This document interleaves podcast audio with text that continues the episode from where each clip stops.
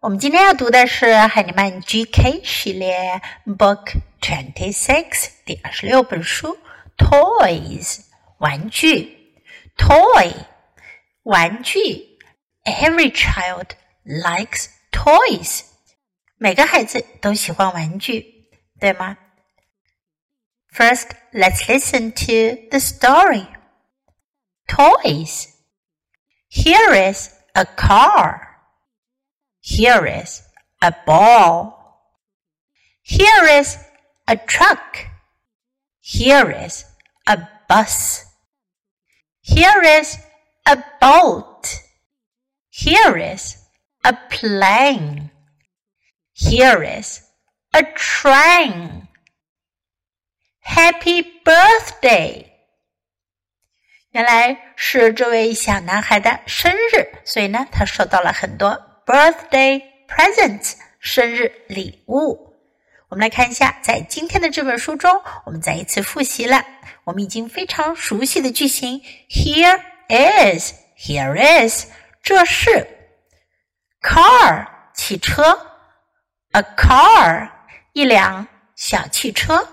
Here the car is a toy car，在这里呢是玩具小汽车 toy car。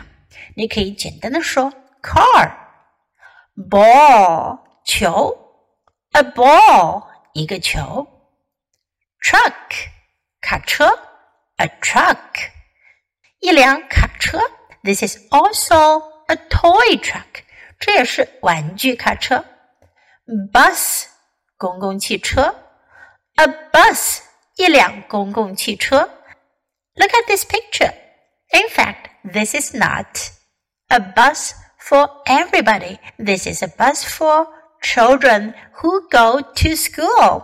这并不是大家都能乘坐的公共汽车，而是一辆孩子们乘坐去上学的校车。校车也叫做 bus。boat 船，a boat 一艘船。plane 飞机，a plane 一架飞机。This is a toy plane。 Of course，当然了，这也是玩具飞机。Train 火车，a train 一列火车。This is a toy train 是一列玩具火车。Happy birthday！Birthday 的意思呢是生日，birthday，birthday，Happy birthday！ 这个应该很多小朋友都会说了，就是生日快乐。如果你去参加别人的生日派对，别忘了说 Happy Birthday。Okay, now let's read the book together sentence by sentence. Toys. Here is a car. Here is a ball. Here is a truck.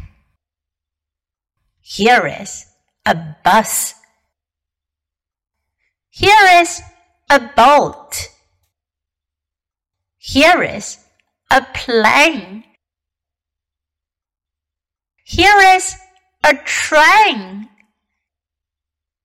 Happy birthday! OK，今天的绘本我们就读到这里。Until next time, goodbye.